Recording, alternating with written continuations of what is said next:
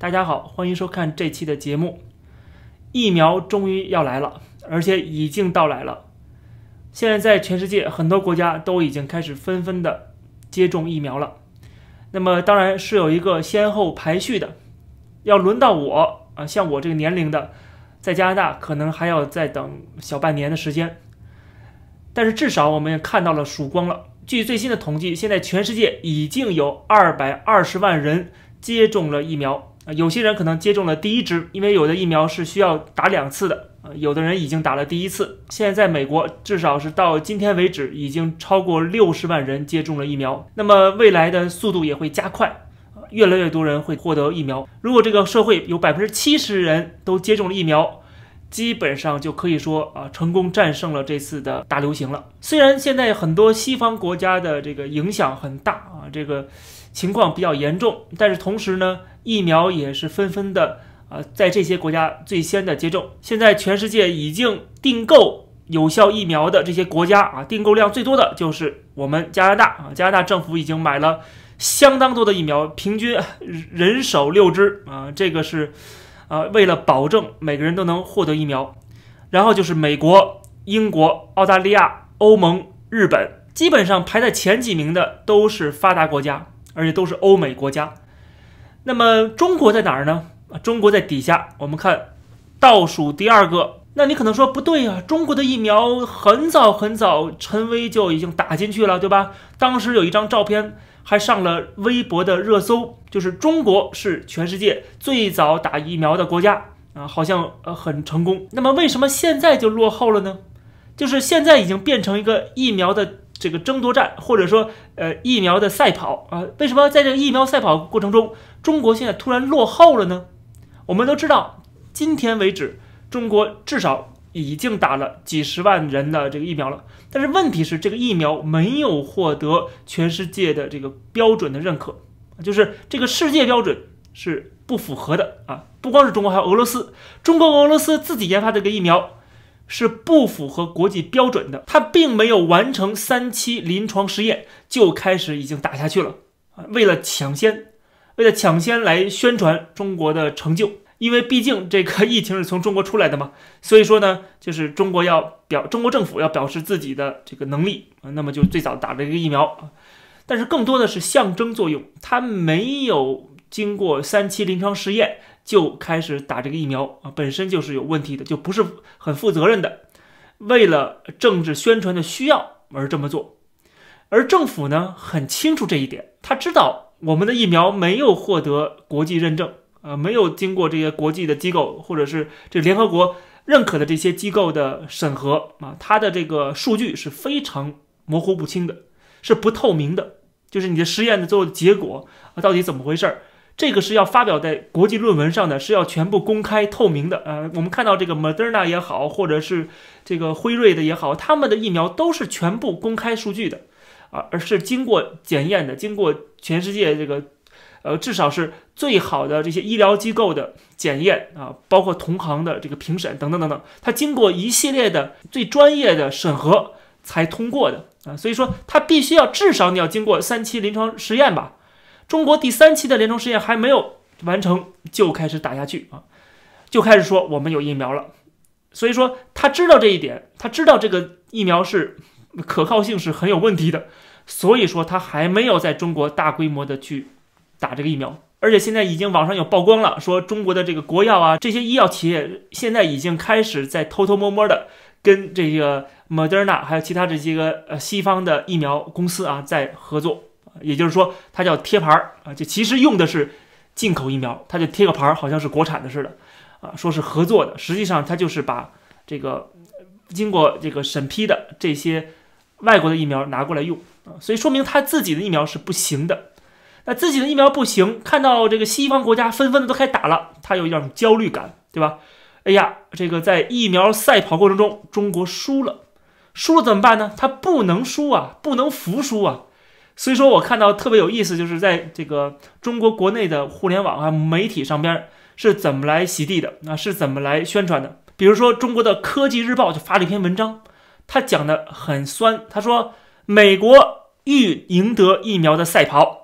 请别忘了救命初心。你赢了也没用，你会忘掉这个救命的初心。初心是什么？是救命，救命是重要的。赛跑不重要，谁得第一不重要这个时候开始想起来得第一不重要了啊。当时这个陈伟打这个疫苗的时候，吹的很多啊，吹得很凶，说中国多么的棒啊，最早获得这个疫苗等等等等。但是现在呢？淡化啊，就是故意的淡化这个谁先获得疫苗这个事情不重要，重要的是救命才重要。他就开始说输赢不重要了啊。然后除了此以外，还有另外一个方式来洗地啊，还有另外方式来自我安慰什么呢？就是说我们的疫苗啊，实际上比西方这些疫苗都好好很多。比如凤凰网上面说什么全球疫苗赛跑谁领先？国产新冠疫苗接种数十万人无一例感染。你要比领先的话。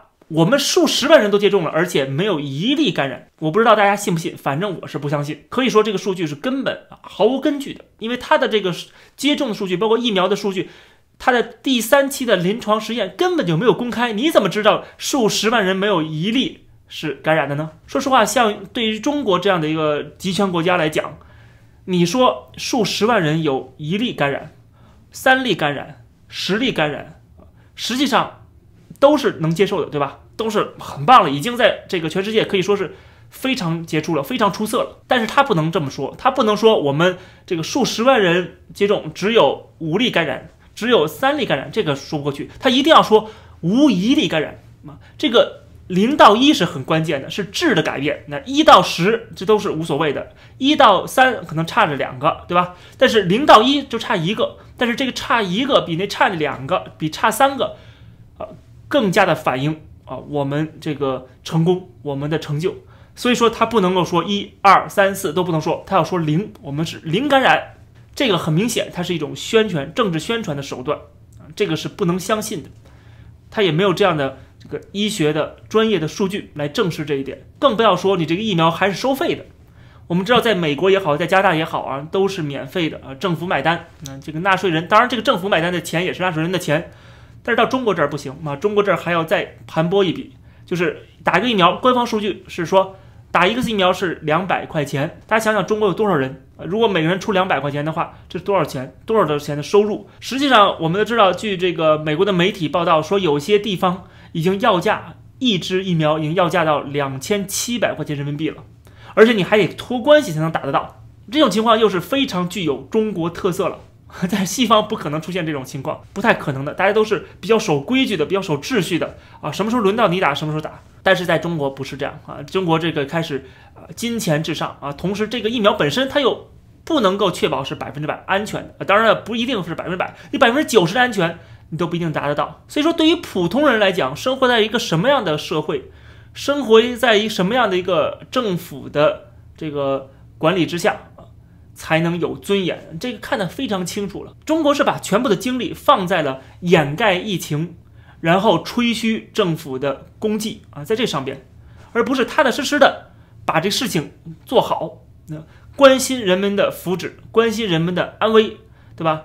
谁有难，谁要这个呃不同的意见都可以讲出来啊，这才是负责任的政府。在中国很明显，这个中国政府只为自己负责任啊，只为这个党负责任。他不是为中国负责任，不是为这个国家和人民负责任，所以说呢，就出现了这样的非常有意思的现象啊！媒体也跟着一起，因为媒体是党媒嘛，党媒姓党，所以要站在党的这一边，站在政府这一边。那么我们就看到了出现这些呃乱象和怪象啊，非常非常的荒谬。这也反映出就是在中国政府的眼里，什么都是政治。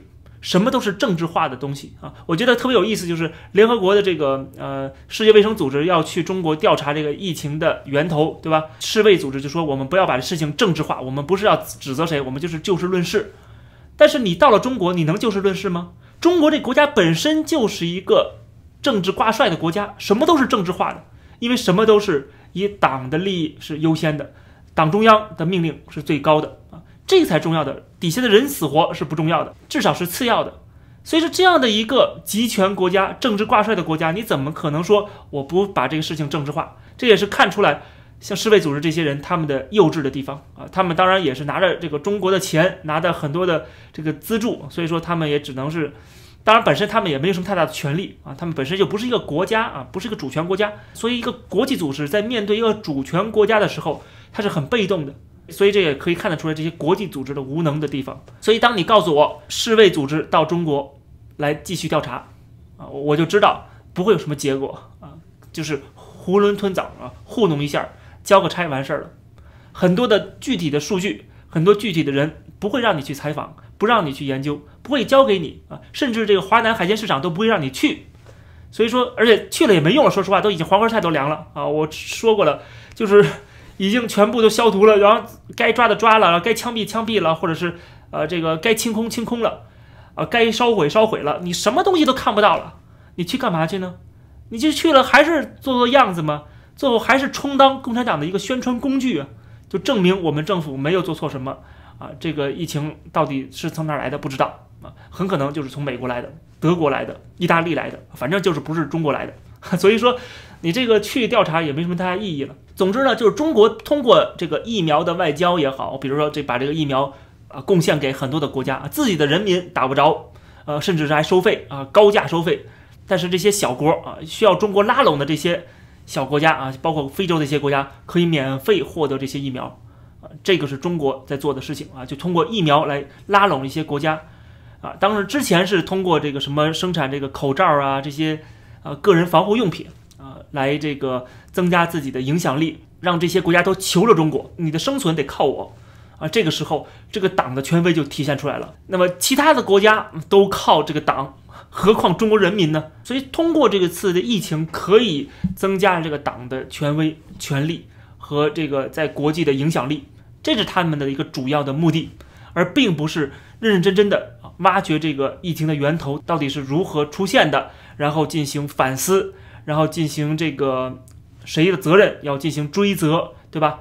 要承担错误，勇敢的去公开透明的去允许这个国际社会来调查。中国没有这么做，中国的目的就是尽可能的减少疫情对这个党的权威造成的损失的同时，然后利用这个疫情为这个党在增加影响力，增加执政的合法性。这个就是这个政权的本质。很多人对这个国家抱有希望的人啊，其实在这次疫情之后都能够感受到，说实话就是非常的寒心啊，对这个国家、对这个政权是非常的寒心的。他不顾中国百姓就算了，他甚至连全世界人民的生计、全世界人民的死活都不在乎啊，都不在乎。他只在乎的是自己的权利，这就典型的一个列宁主义集权政党的执政逻辑。这期的节目就跟大家先聊到这儿，感谢大家收看这期的公子时评，欢迎大家点击订阅这个频道，而且我开通了会员的功能啊，我们会员节目呢是每期介绍一本书，欢迎大家加入会员来收看，谢谢大家，我们下期再见。